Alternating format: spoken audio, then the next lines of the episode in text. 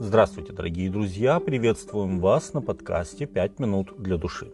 Древнеримский проповедник Аврелий Августин Афор, известный нам более под именем Блаженного Августина, сказал «Не отчаивайся, один из воров был спасен, но и не обольщайся, другой из воров был проклят».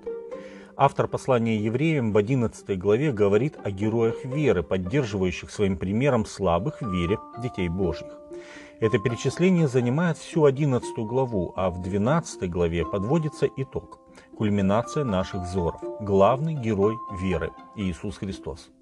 Имея вокруг себя такое облако свидетелей, свергнем с себя всякое бремя и запинающий нас грех – и с трепетом будем проходить предлежащее нам поприще, взирая на начальника и совершителя веры, Иисуса, который вместо предлежавшей ему радости претерпел крест, пренебрегший посрамление, и воссел одесную престола Божия.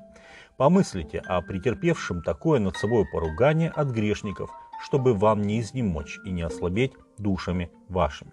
Послание евреям, 12 глава, с 1 по 3 текст.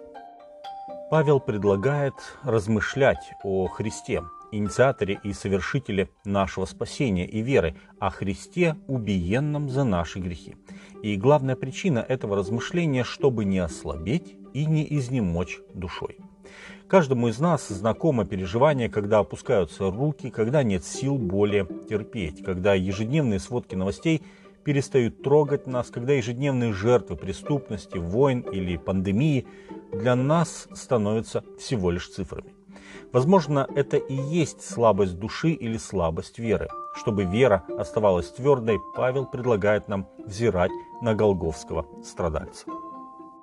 Справа и слева от Иисуса оказались не Иаков и Иоанн, а два преступника, причем такие, что власти посчитали их опасными для общества и, несмотря на праздник, предали их на жуткую казнь. Два разбойника, оба смотрели на Иисуса, оба хотели спасения. Один даже говорил, если ты Христос, спаси себя и нас. А Христос со своей стороны говорит очень важную фразу. «Отче, прости им, ибо не знают, что делают». Луки, 23 глава, 34 текст. Кажется, что эта фраза обращена только к тем, кто его распинал и делил его одежду в качестве добычи, но эти слова обращены ко всем, в том числе и нам. Два разбойника были со Христом в самый страшный его час. Оба смотрели на него, но какое разное отношение.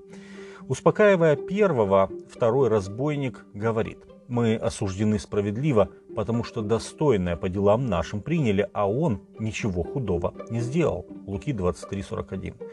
Он увидел в присутствии Иисуса, что он страшный грешник, и потом, после личного обращения к Иисусу со словами «Помяни меня, Господи, когда придешь в Царствие Твое», он получил заверение самого Иисуса «Будешь со мною в раю». Луки 23 глава, 42 и 43 текст.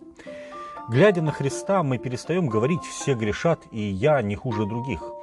На Голгофе наше положение открывается для нас более остро и более ощутим контраст между нами и Христом. За Иисусом всегда следовало много людей, но спасение, дарованное им, это личное переживание. Иисус часто говорил «вера твоя спасла тебя». Этим он подчеркивал важность личной веры в вопросе спасения, а также обращал внимание других на эти примеры. Он приносил спасение лично. Хромой у купальни, женщина с кровотечением, разбойник – все они соприкасались со Спасителем лично.